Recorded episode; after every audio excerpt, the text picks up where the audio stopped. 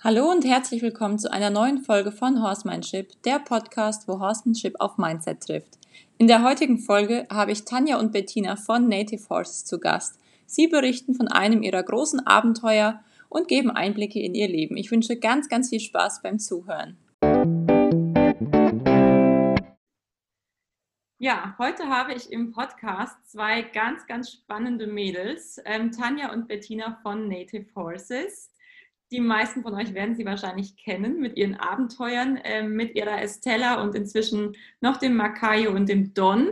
Sie ganz, ganz spannende Geschichten und Abenteuer erleben. Und ich freue mich mega, dass ich die beiden heute hier im Podcast habe und dass sie uns auch an den spannenden Geschichten und Abenteuern von ihrem Leben teilhaben lassen. Hallo, ihr zwei. Hallo. Hallo. Danke für die Einladung, Sandra. Sehr, sehr, sehr. Ja, vielen Dank. So, die beiden sind gerade noch an unterschiedlichen Orten, deswegen sind wir mal gespannt, wie das jetzt hier abläuft. Sprechen. Ja. Ähm, ihr könnt ja mal erzählen. Also ich glaube, die meisten von uns interessiert es, wie habt ihr eigentlich mit den Pferden angefangen? Ich vermute, dass Estella wahrscheinlich das Pferd war, das das Ausschlaggebende bei euch beiden äh, im Hinblick auf Pferde, auf ähm, den Umgang mit Pferden gelegt hat. Aber holt uns doch mal mit rein in eure Kindheit, Jugend, wann auch immer ihr mit den Pferden angefangen habt. Ich glaube, die ganze Pferdesache hat aus einem tiefen Wunsch heraus angefangen, mit Pferden Zeit zu verbringen. Und ich, so Bettina, sowie auch ich, wir waren schon ganz früh, ähm, so mit neun, zehn Jahren, in den Reitstellen und haben da angefangen zu arbeiten und dafür Pferde auszuleihen und eine Reitstunde zu bekommen. Ja, das war, das war einfach total schön. Wir haben uns in der Schule kennengelernt und ich hatte so ein Pferdesymbol auf meinem ähm, Pulli. Und dann hat Tanja mich angesprochen und daraufhin sind wir mal zusammen in den Stall gekommen, gegangen. Und da haben wir auch Estella kennengelernt. Die war nämlich ein Schulpferd in einem Reitstall und wir hatten Reitunterricht auf ihr. Und dann, ja, damals waren wir erst zehn Jahre alt und haben das noch nicht so gesehen. Aber Tanjas Mama hat dann gedacht, ja, dass Estella ziemlich gut auch zu ihrer Familie passen würde. Und so hatten wir natürlich schon ziemlich viel Glück, dass wir dann in so einem jungen Alter ähm, ja auch schon so viel mit Pferden auch dann machen könnten. Aber haben trotzdem halt auch immer weiter im Stall gearbeitet, dass wir auch zusammen ausreiten gehen können. Mhm. Genau, und wir haben da die verrücktesten Sachen gemacht. Wir waren stundenlang mit dem Pferd, mit Estella draußen im Gelände. Wir waren vielleicht zwölf Jahre alt und wir hatten den Traum, zum Beispiel zum See zu gehen. Und dann haben wir es einfach gemacht und somit ganz viel Zeit mit den Pferden verbracht und uns nie von anderen Meinungen aufhalten lassen, sondern immer rausgegangen und ausprobiert. Ja, wir waren nie so in diesem typischen, ähm, richtig klassischen Reiten drin, also wir hatten schon ähm, englische Reitstunden, Western-Reitstunden. Ähm, und da war auch, also es war auch nicht immer alles toll, auch wie wir früher geritten sind, auch mit Estella. Wir wussten einfach noch nicht so viel, aber wir hatten schon immer so die Idee, dass wir gerne eine Freundschaft mit einem Pferd haben wollen und ein gutes Verhältnis und einfach, ja, Spaß zusammen haben. Und ich war dann zwei. Ja, Tanja? Ich war dann 2011 auf der Pferd Bodensee. Das ist eine Messe bei uns in der Nähe. Und da habe ich Jean-François Pignon gesehen. Das ist so ein Freiheitsdresseur, der mit ganz vielen Pferden in einer großen Halle ähm, Freiarbeit machen kann. Und ähm, ja, ich glaube, er war auch so der ausschlaggebende Mensch, der mir den Wunsch der Freiarbeit geweckt hat. Und ich dachte mir, wie schön ist es eigentlich, mit einem Pferd frei über eine Wiese galoppieren zu können und ja, eine Art freundschaftliche Basis aufbauen zu können. Ich fand Tanja schon immer richtig krass, weil wir waren da wirklich noch nicht alt und wir waren da der, auf der Messe und ist ja da mit seinen ganzen Pferden in der Arena rumgeritten, ganz frei. Und sie hat damals gesagt, das möchte ich eines Tages auch machen. und ja, das fand ich auch so spannend zu sehen, irgendwie all, all die Jahre, ähm, weil Tanja, weil ich das ja immer so miterleben durfte, ähm, wie, ja, also wie ehrgeizig, aber auf so eine positive Art. Tanja, du immer versucht hast, noch besser zu werden und halt so deine Träume auch mit den Pferden zu erreichen. Und ich hatte ja lange kein eigenes Pferd, sondern war immer so dabei. Und ja, konnte da natürlich auch ganz viel lernen, dann bis ich dann irgendwann mein eigenes Pferd dann auch hatte. Ja, ähm, Tanja, holst du uns da nochmal mit rein. Ähm, wie hast du dir dann die Sachen angeeignet? Also du hast den Jean-François Pignon gesehen und so einen ähnlichen Moment hatte ich auch. Bei mir war es nicht der Pignon, der kam etwas später, aber wie hast du dann losgelegt? Hast du dann einfach losgelegt und gemacht oder hast du dann Trainer gesucht oder hast du dann einfach probiert und äh, zufällig den richtigen Weg gefunden oder wie war das? Mm, ich würde sagen, es war alles ausprobieren, ausprobieren, ausprobieren, mit verschiedenen Pferden zu arbeiten, in ganz viele Fallen zu tappen, viel Fehler machen. Ähm, und vom Pferd bekommt man immer so das ehrlichste Feedback, finde ich immer. Und eben ja zu lernen, wie das Pferd lernt. Ja, sehr guter Punkt. Und ja. ähm, wenn ihr jetzt so als Teller, ich meine, die hat jetzt ja schon auch eine lange Reise mit euch hinter sich und ihr mit ihr vor allem. Ähm, was hat sie euch denn am meisten gelernt? Hm, also ich finde, immer wenn ich sie sehe, ähm, denke ich daran, wie krass das einfach ist, dass sie jetzt so dasteht, wie sie heute dasteht. Und sie zeigt mir immer, dass so das Unmögliche wahr werden kann. Weil wir hatten wirklich eine richtig schwierige Zeit auch zwischendurch. Ähm, also sie ist ja aus der Reitstunde und wurde sehr früh angeritten und dann, als sie fünf Jahre alt war, ähm, war sie ständig lahm und dann ähm, hat eben ein Amtstierarzt bei ihr Spinale, ähm, Spinale Ataxie diagnostiziert. Das hat sich später dann als Fehldiagnose herausgestellt. Aber zu dem Zeitpunkt, also das ist so eine äh, Nervenkrankheit, wo das Pferd praktisch eingeschränkt ist, auch in seiner Reaktionsfähigkeit. Und ähm, ja, zu dem Zeitpunkt war das für uns dann eine total schreckliche Nachricht, weil er auch gesagt hat, dass es halt gefährlich ist, sie zu reiten, weil sie, wenn sie stürzt, ähm, sich nicht mehr ja, ähm, auffangen kann. Und das war für uns natürlich total schlimm, weil sie war so unser Ein und alles. Und ja, dann haben uns auch Reitlehrer wirklich aus der Reitstunde rausgeschmissen. Ich war auch mal im Stall und dann hat eine zu mir gesagt, ich verstehe nicht, wie deine Eltern dich auf diesem gefährlichen Pferd reiten lassen können. Und Tanja und ich haben wirklich mal telefoniert. An das Gespräch kann ich mich noch erinnern. Und wir haben echt geheult dabei, weil wir nicht mehr wussten, wie es jetzt halt weitergeht. Aber dann konnten wir sie halt einfach nicht aufgeben und haben halt neue Wege gesucht. Und deswegen, ich finde es einfach immer so krass, wie es jetzt halt heute ist. Und jedes Mal, wenn ich ein anderes Pferd sehe, wo es auch gerade schwierig ist, und das hilft mir auch selber jetzt, so das mal mitzuerlebt zu haben und einfach immer zu wissen, was halt alles möglich ist. Mhm. Ja. Tanja, was würdest du sagen, was du am meisten von der Estella gelernt hast? Auf jeden Fall nie aufzugeben, immer weiterzumachen. Also da stimme ich der Bettina komplett zu. Mhm. Ja. Es sind ja inzwischen noch ähm, zwei andere Pferde in euer Leben getreten und dazwischen auch noch ein paar, die euch auch auf ein paar Abenteuern begleitet haben. Ich spreche jetzt gerade auf das eine Abenteuer Frankreich an. Ähm, würdet ihr uns da mal ein bisschen mit reinnehmen? Also die Planung, ihr habt dann einen Wanderritt durch Frankreich gemacht und ähm, waren es zwei oder drei Pferde jetzt am Ende? Es waren drei. Drei, ne? Genau. Drei. War ich doch richtig.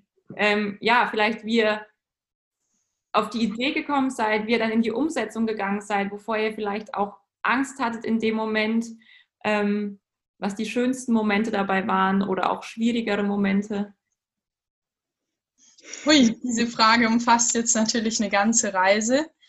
Ich glaube, Bettina und ich, wir waren schon immer sehr abenteuerlich unterwegs. Wir sind schon früher immer in der Pause auf die ganzen Bäume geklettert, in den Wald gerannt und wollten das Abenteuer dann mit unseren Pferden erleben. Gleichzeitig ähm, habe ich mich dann wieder beim Mustang Makeover ähm, angemeldet gehabt und einen Mustang wieder für 100 Tage bekommen. Ähm, Don kam auch noch ähm, dazu auf die Reise und ja, wir dachten, wir, wir starten jetzt los. Wir möchten, möchten mit den Pferden ein Abenteuer erleben.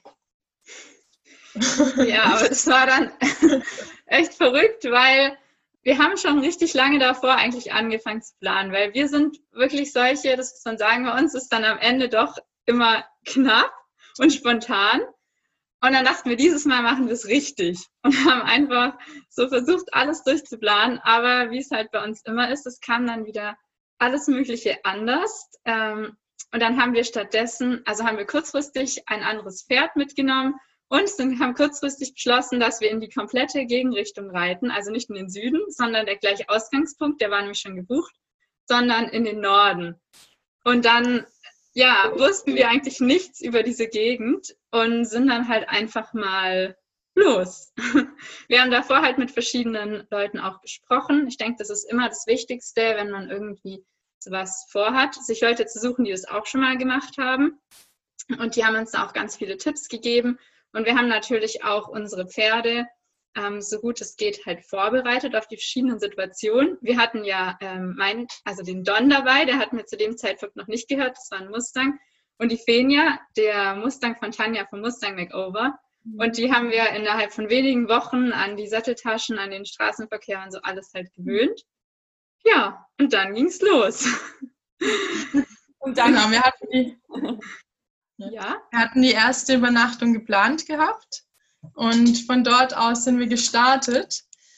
Die, die zweite Übernachtung, die war auch noch geplant und die dritte, da waren wir dann komplett frei. Und es war so ein krasser Moment, als dann unsere Eltern ja, gefahren sind und wir mit den Pferden ganz alleine irgendwo in Frankreich standen und nicht wirklich wussten, wo wir jetzt hingehen, wo wir übernachten.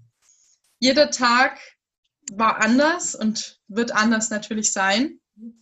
Und das war, finde ich, schon mit das intensivste Gefühl von dem ganzen Ritt, so dieses Gefühl zu haben, frei zu sein mit den Pferden. Mhm. Ja, und die Monate davor, die waren schon auch extrem anstrengend. Und in dem Moment ist dann so alles von uns abgefallen. Wir standen dann mit den Pferden einfach da in der Natur. Ich weiß noch, der erste Tag, wo wir dann alleine waren, es war so lustig, weil wir haben das noch nie so gemacht und laufen dann da mit den drei Pferden. Und ja, wo schlafen wir denn jetzt heute? Und vielleicht könnten wir ja mal da klingeln. Und dann ist Tanja ganz schnell wieder zurückgekommen, weil da sind, ist ein Hund fast auf sie losgesprungen. Und, und dann aber haben wir echt gemerkt, so in den Wochen, dass wir halt immer mehr auch so Vertrauen entwickelt haben in den Weg.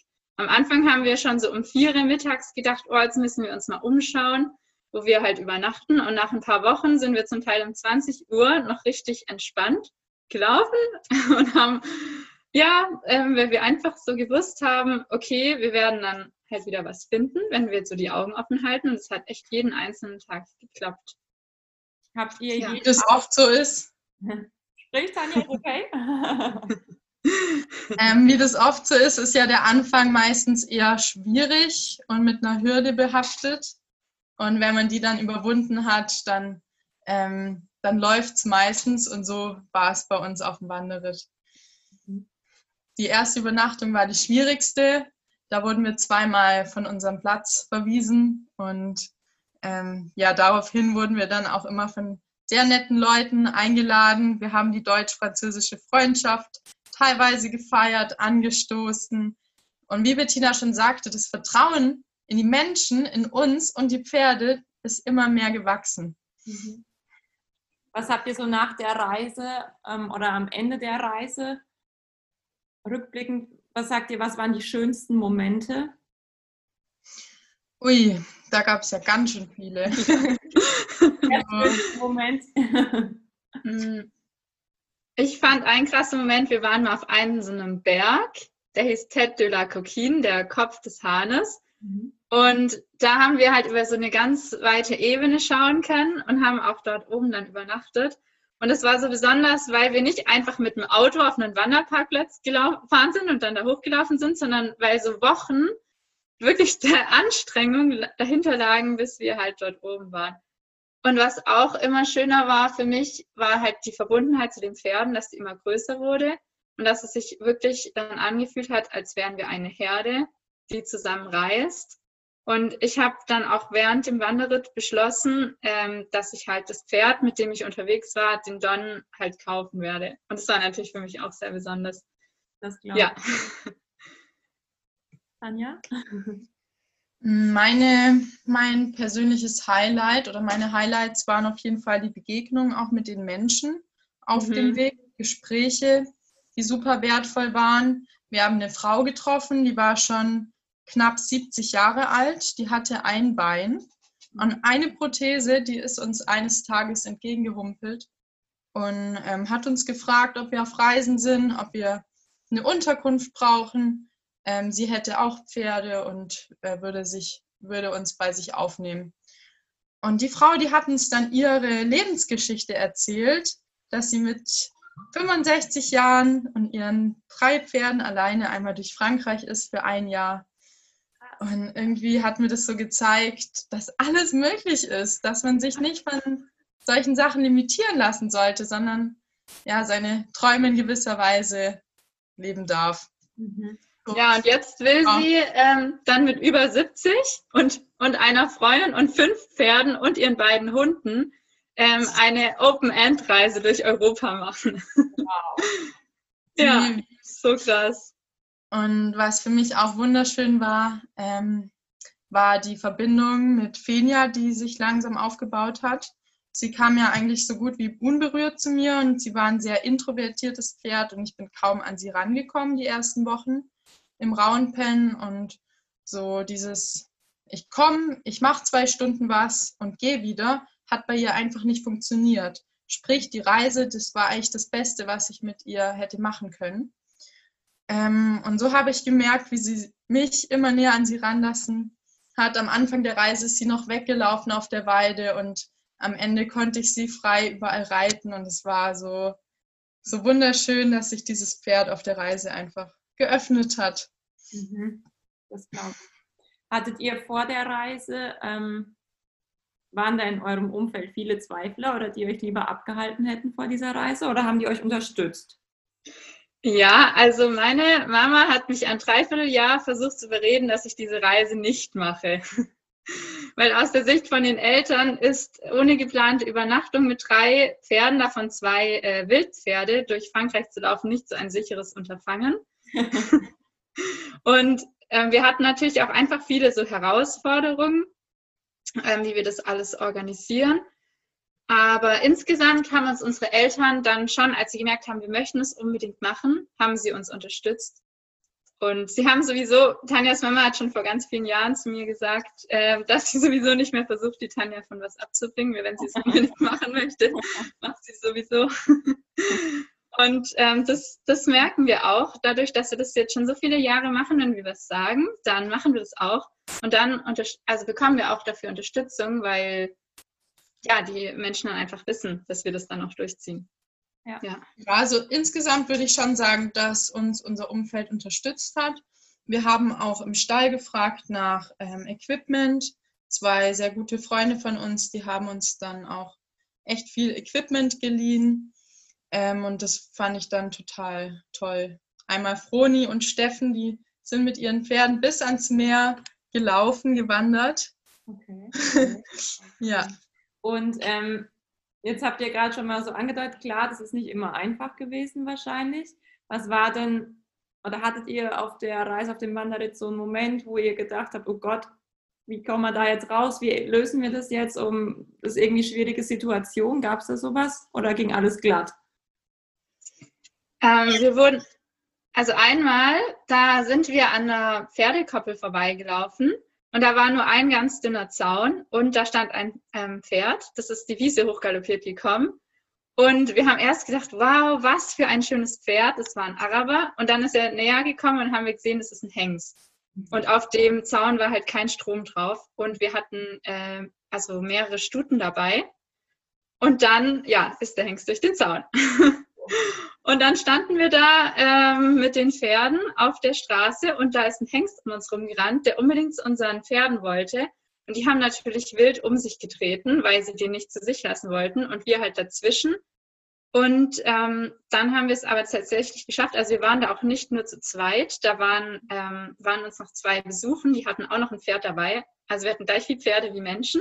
Mhm. Dass am Ende, die beiden hatten alle vier Pferde in der Hand. Die Tanja hat versucht, mit einer Longe den Hengst einzufangen.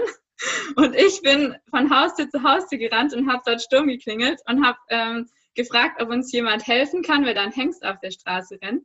Und dann, als ich dann jemand gefunden habe, der ähm, sich zuständig gefühlt hat, äh, erst an der fünften Haustür, hat die Tanja auch den eingefangen gehabt inzwischen. Und dann konnten wir den gleich sicher versorgen. Aber es war sehr, also es ja, eine, schon eine brenzliche Situation. Da haben wir aber auch gemerkt, dass wir uns so alle irgendwie ohne Worte verstanden haben. Jeder hat das getan, worauf es ankommt. Und wir konnten uns auch wirklich auf unsere Pferde verlassen, weil, klar, das war auch für die eine schwierige Situation, aber kein Pferd ist irgendwie durchgebrannt, mhm. sondern die, ja, sind trotzdem noch bei uns geblieben, sind soweit ruhig geblieben und das war schon ziemlich krass, ja. Kann man nicht planen, sowas kann immer passieren. Und dann, ja, das Einzige, was man machen kann, ist halt in der Situation irgendwie versuchen, die bestmöglichst zu lösen. Mhm. Also was ich auch herausfordernd fand, waren die Gewitter in der ersten Woche. Mhm. Da kam ungefähr jeden Tag um 16 Uhr ein starkes Gewitter auf und ähm, wir haben versucht, möglichst trocken zu bleiben, uns in Sicherheit zu bringen ähm, und eben heil da rauszukommen. Mhm. Ja. Spannend, spannend. Ähm, krass, ich bin da immer so mit voll in dem Feeling dann dabei. Ich habe uns jetzt gerade vorgestellt, wie das wohl war, vier Pferde und dann rennt da so ein Hengst wild umher, äh, während jemand versucht, den einzufangen. Gerade so ein Kopfkino angehabt. also das war ja wahrscheinlich dann so ein Traum, den ihr euch erfüllt habt, diese Reise. Jetzt hast du ja, ja. Christina, vorhin schon mal was angedeutet. Ähm, ihr habt euch schon ganz viele Träume in eurem Leben erfüllt in kurzer Zeit, sagen wir es mal so, was waren denn noch solche ja, Riesendinger, die schon wahr geworden sind bei euch? Mhm. Definitiv finde ich nach dem Traum Wanderet, den Traum, ein Buch zu schreiben, zu erfüllen. Und erst denkt man, wow, das ist ja ein Riesenprojekt, vor dem man steht. Und wie sollen wir das schaffen, noch während dem Studium ein Buch zu schreiben? Und schlussendlich ähm, haben wir dann einfach mit Seite 1 angefangen und ähm, uns ein Inhaltsverzeichnis geschrieben und uns vorgenommen, wir schreiben jeden Tag eine Seite. Mhm. Selbst wenn wir vielleicht nicht so viel Zeit haben, machen wir das und ziehen es durch und oft wurden es dann sogar mehr Seiten. Und irgendwie ist daraus so ein ganz großes Ding entstanden, ähm, was, äh, wo, wo wir jetzt echt ein tolles Feedback bekommen, wo wir merken, dass die Leute auf uns zukommen und sagen, wow, sie haben sich jetzt auch getraut, mal mit ihrem Pferd loszuziehen. Und das finde ich dann ist immer super berührend und schön, schön zu hören, wenn dann so ein Projekt auch fruchtet. Mhm. Und auch eine, einen Einfluss auf andere hat oder denen sogar vielleicht. Mehrwert liefert oder ja, selber ermutigt, wenn er gerade das Feedback dann dazu bekommt, dass sie dann selber wirklich starten. Das ist natürlich was ganz anderes, wie wenn man einfach nur ein Projekt halt hat und dann ja. für sich selber wächst und so halt aber auch noch andere Menschen zum Wachsen bekommt. Das ist cool, ja. Ja, ja das ähm, ist für mich all die Jahre so besonders oder ist es immer noch auch mein Antrieb. Wir haben damals, wie alt waren wir da, vielleicht zwölf, hat Tanja gesagt, ja, lass uns einen YouTube-Kanal machen.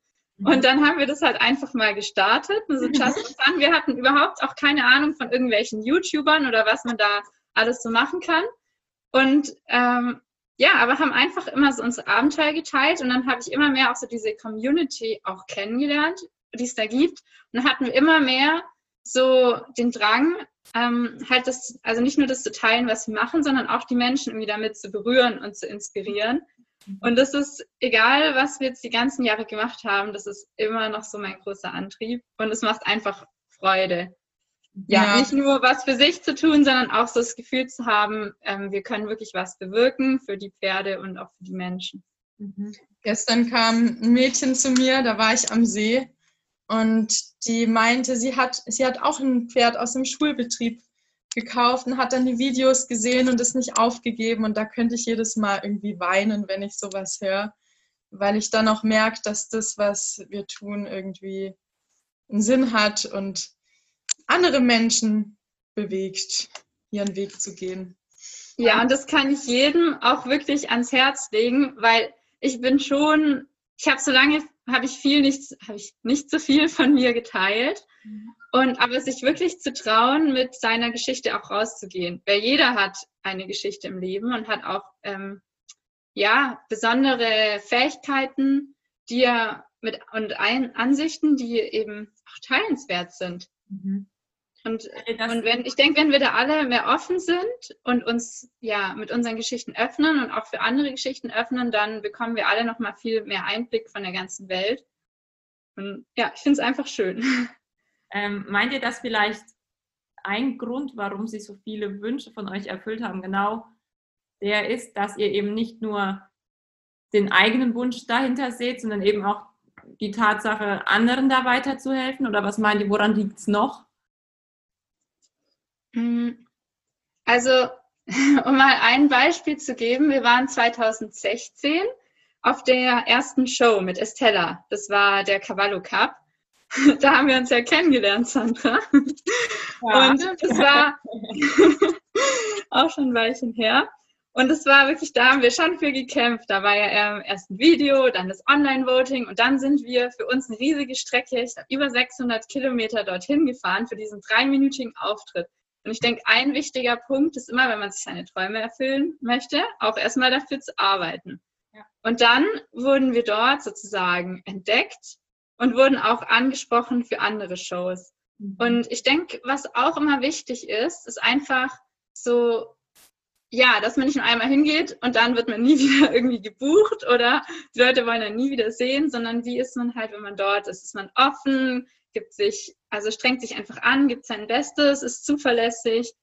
Und ich denke, das ist auch dann ein Grund, äh, also ein Grund, wieso wir dann immer wieder halt auch bei neuen Sachen dabei sein konnten. Ja. Tanja, wie siehst du das? Ähnlich? Nichts dazuzufügen, doch was dazuzufügen?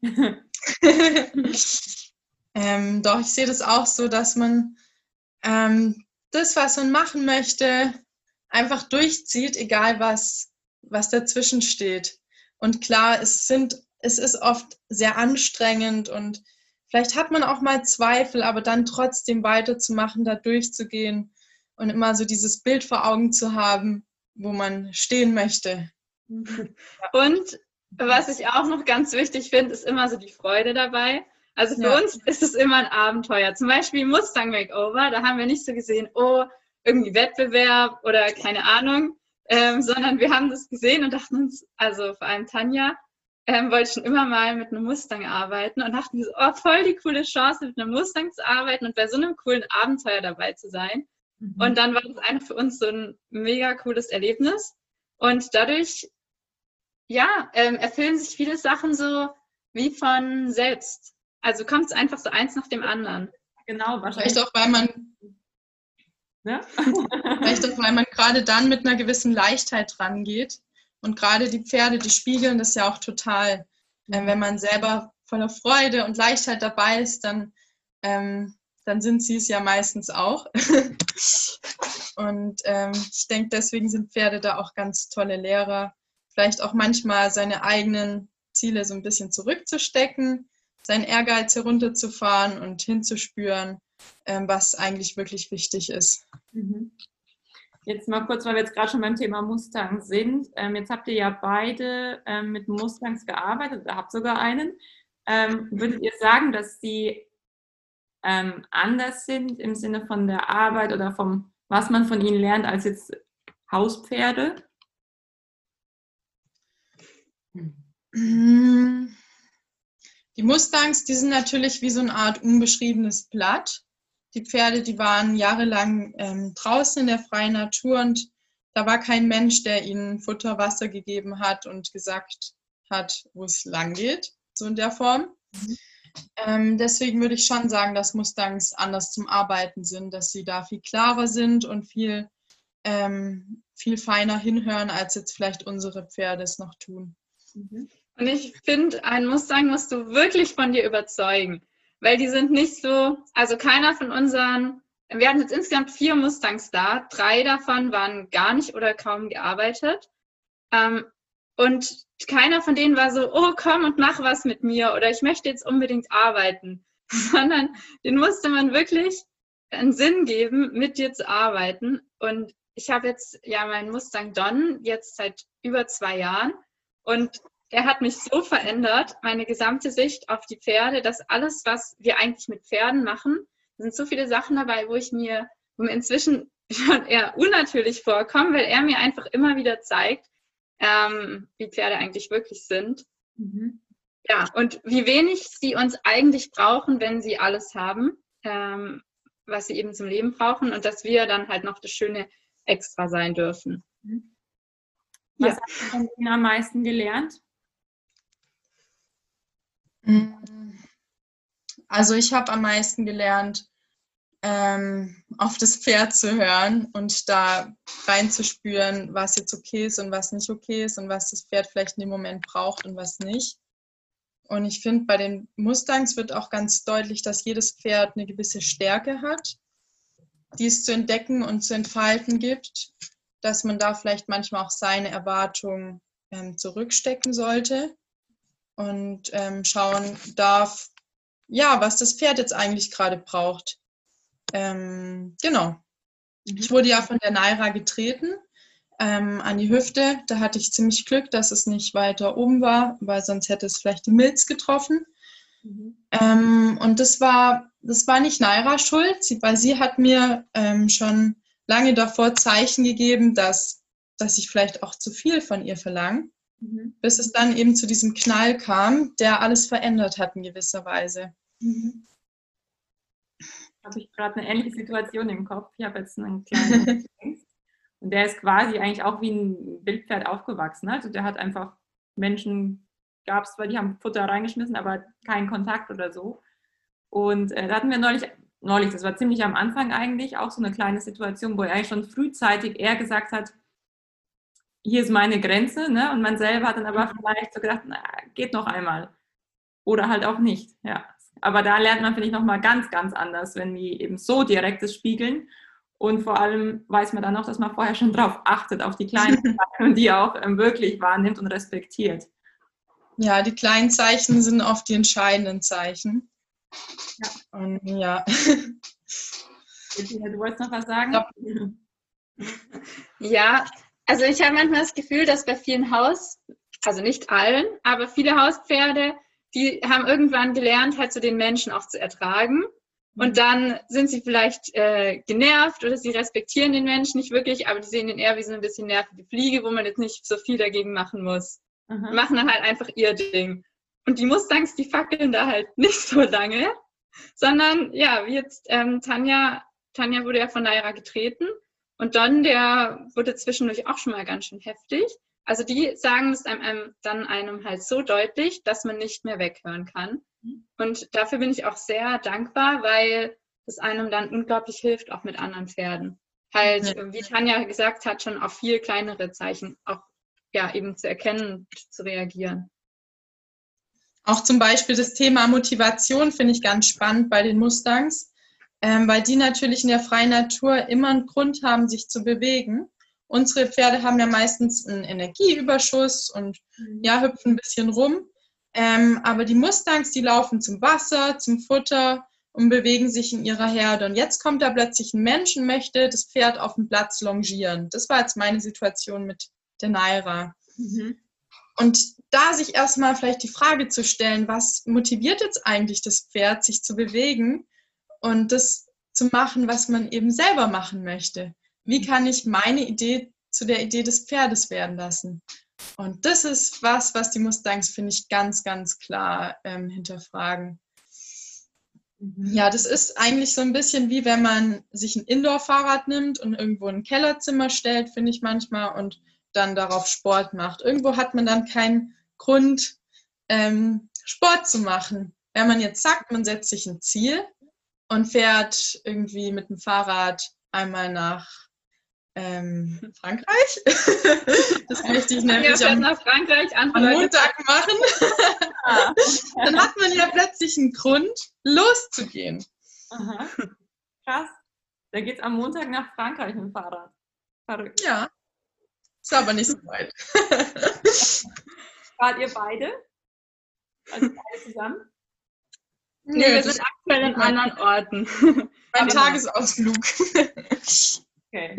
Ähm, das ist natürlich auch so eine Frage, die ich euch stellen wollte, nicht wo ihr mit dem Fahrrad hinfahrt, ähm, aber was so die nächsten Wünsche, Träume oder Ziele sind bei euch im Kopf. Hui, es gibt so viel irgendwie, was man machen kann und möchte und ha, so viele Pläne.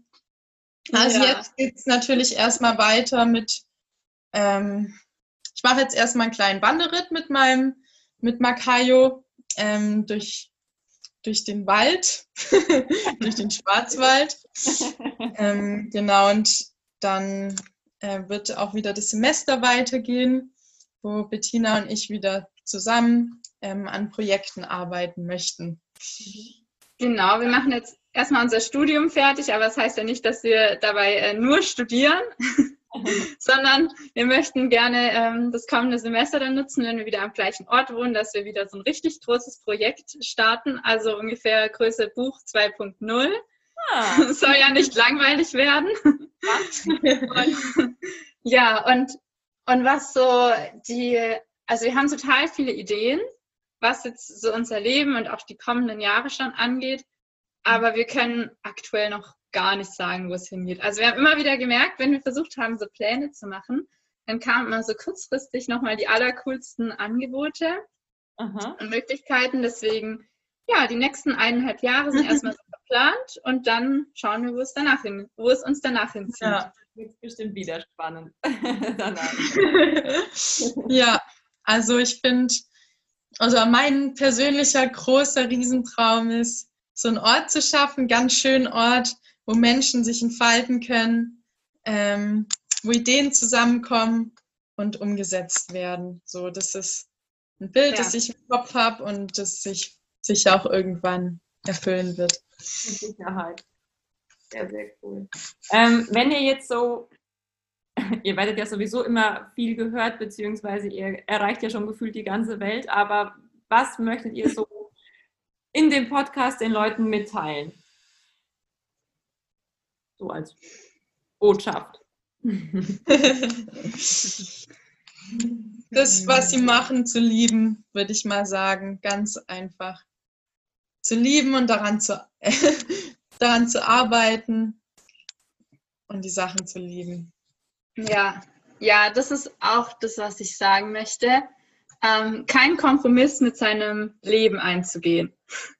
Also ich denke, es ist okay, ähm, mal immer wieder, also es gibt, es macht nicht jeder Moment im Leben Spaß und das finde ich auch wichtig, ja. ähm, das auch zu wissen. Es, es gibt einfach mal Sachen, da muss man sich hinsetzen und die einfach machen, mhm. aber so, dass das Gesamtbild Leben, ähm, das, also wir können das wirklich nach unseren Ideen auch gestalten. Also dass wir da nicht ähm, ja, irgendeinen Kompromiss eingeben und, und eingehen und uns damit zufrieden geben, sondern wirklich uns die Leute suchen, die ähnliche Ideen haben und immer wieder einfach weiter träumen und offen, offen sein fürs Leben. Ja. Und ich glaube, dabei kommen dann auch die Leute auf einen zu, die man dann braucht, einfach weil man das vielleicht auch ausstrahlt und die Leute dann anzieht. Das glaube ich auch dass man immer die Leute anzieht, die man gerade benötigt oder die man gerade braucht, ja. die gerade helfen. Das ist tatsächlich so. Spannend. Dass sich so ein ganz tolles Umfeld irgendwie entwickelt und man sich dann auch gegenseitig unterstützt und hochzieht. Ich glaube, das ist ganz wichtig auch bei der eigenen Traumumsetzung. Ja. Wenn ihr in einem Tal seid, das war jetzt noch so eine kleine Abschlussfrage, weil du gerade gesagt hast, hochzieht, äh, das war jetzt gerade so ein Aufhänger irgendwie. Was macht ihr dann, wenn ihr gerade mal sagt, boah, irgendwie hat es gerade kein Ende? Oder ist gerade zu viel Studium, zu wenig Zeit fürs Pferd, was auch immer? ja, diese Momente gibt es relativ oft in der Prüfungsphase, die natürlich viel Zeit einnimmt. Ähm, da Wir machen Musik an und machen Party. was, was bei uns dann oft entsteht, ähm, sind ist ein Vision Board zu sehen, okay, für was machen wir das eigentlich alles? Das ist immer total interessant in der Zeit. Bettina und ich haben auch in einer WG gewohnt und diese ganze WG war voller Vision Boards und Bildern, was wir alles machen möchten. ich glaube, das waren Sachen, die uns immer zum Weitermachen bestärkt haben. Ja. Und das kann ich auch jedem ans Herz legen. Ja. Sowas machen und ein Bild vor Augen zu haben, visuell, äh, woran man eben arbeiten möchte. Ja, und ich denke auch in dem Moment, wenn man das Gefühl hat, ich, ich bin jetzt in einem Tal. Also jetzt auch mal gerade auf Tanja und ähm, mich bezogen. Wir haben schon immer wieder so, auch gerade mit unserem Business, solchen Phasen, wo wir das Gefühl haben, boah, das wird jetzt auch alles ganz schön viel. Und dann ist es einfach wichtig, sich so Quality Time zu geben. Und dass wir wieder so zurückgehen, einfach zu den Abenteuern mit unseren Pferden, so das einfach wieder zu spüren, wofür wir das halt alles machen. Mhm. Und ehrlich ja. gesagt, ich war erst in einem Tal. Es war eigentlich auch ganz schön. So schöne Blumen, schön schöne Berge drumherum. Tal du warst. Du hast sogar von oben gesehen. schön ist dann natürlich auch auf den Berg zu steigen, die Schweißtropfen zu spüren. Gerade finde ich, bei einem, bei einem Aufstieg macht auch nicht jeder Schritt Spaß. Aber dann vielleicht auch immer wieder innezuhalten, sich umzuschauen, die Blumen zu sehen, ähm, um dann eben den Berggipfel umso mehr feiern und genießen zu dürfen. ich bin leidenschaftliche Bergsteigerin. nee, also mein schönes, äh, schöne Metapher. Es war ja nicht mal nur eine Metapher, es war ja tatsächlich Realität, aber ähm, wie du sagst, A sind im Tal Blumen und B kommt dann nachher immer wieder ein Berg. Also ja. Sehr gut. Also, wenn man euch erreichen möchte, findet man euch sehr aktiv auf Instagram und auf YouTube. ja, mehr oder weniger aktiv. Am aktivsten sind wir immer im Leben, aber wir versuchen so viel, ja, so viel wie wir auch möchten und, und können zu teilen. Okay. Genau. Dann danke ich euch beiden ganz, ganz recht herzlich für diese schöne Podcast-Folge, für die spannende. Und ich glaube, das war nur sehr wenige Abenteuer, die ihr erlebt habt, die wir jetzt hier mitbekommen haben. und ich dachte, ich, ich frage in ein paar rein, aber dann ähm, ja, ergibt sich es eben doch immer anders. Von daher freue ich mich richtig sehr darüber, dass ihr das einfach mit uns geteilt habt. Und wer weiß, vielleicht erfahren wir nochmal das ein oder andere Abenteuer. Bestimmt. Neue sind schon geplant. Ja, sehr schön. Wenn euch dieser Podcast gefallen hat, dann lasst uns gerne eine Bewertung da, sei es auf iTunes, Spotify oder wo auch immer ihr diesen Podcast gerade hört. Ich freue mich, euch beim nächsten Mal wieder mit spannenden Persönlichkeiten begrüßen zu dürfen.